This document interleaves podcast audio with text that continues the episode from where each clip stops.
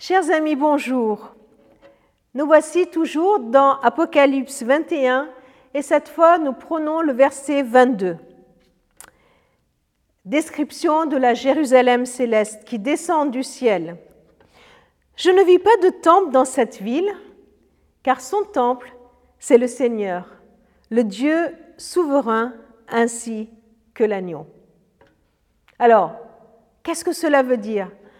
Pour nous, peut-être que le temple ne veut pas dire grand-chose, ou alors on se dit, est-ce que c'est le clocher de l'église Est-ce que c'est un monument? C'est quoi cette histoire de temple? Eh bien, pour les lecteurs de, Jean, ben, le temple avait une importance énorme. L'importance du temple dans l'adoration, c'était le lieu d'adoration. C'est un lieu qui symbolise la présence de Dieu. C'est là qu'il se trouve.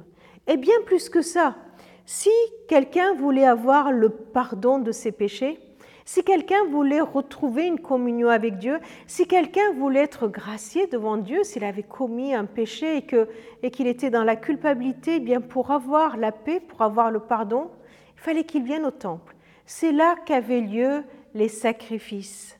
C'est là qu'il y avait les sacrifices pour mériter, pour obtenir ce pardon. Et c'est là qu'on. Mais pour, on ne pouvait pas rentrer dans le temple n'importe comment, il fallait se purifier, il y avait tout un rite. Et puis là, Dieu dit qu'il n'y a plus besoin d'un monument. Il n'y a plus besoin d'un lieu en particulier pour faire tout cela, parce que le temple, c'est lui, c'est Dieu souverain, ainsi que l'agneau.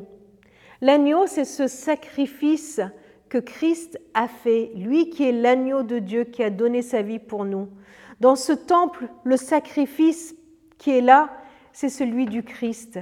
Christ a payé une fois pour toutes pour que nous n'ayons plus besoin de payer quoi que ce soit, pour que nous puissions obtenir le pardon de nos péchés d'une façon gratuite. Alors, on peut venir à lui tout simplement, là où nous nous trouvons, que tu sois dans ta maison, dans ton lieu de travail, dans la ville où tu te trouves, que tu sois à Valence ou ailleurs, là où tu te trouves, tu peux demander à Dieu pardon pour tes péchés, parce que le sacrifice, l'agneau, a déjà été offert. Et puis, il est le temple, il est le lieu de l'adoration, c'est Dieu lui-même.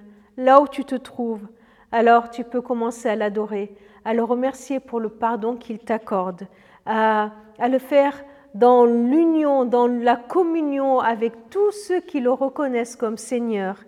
Nous n'avons plus besoin d'un lieu particulier pour y aller, ni pour l'adorer, ni pour obtenir le pardon, parce que Dieu, il est là auprès de toi.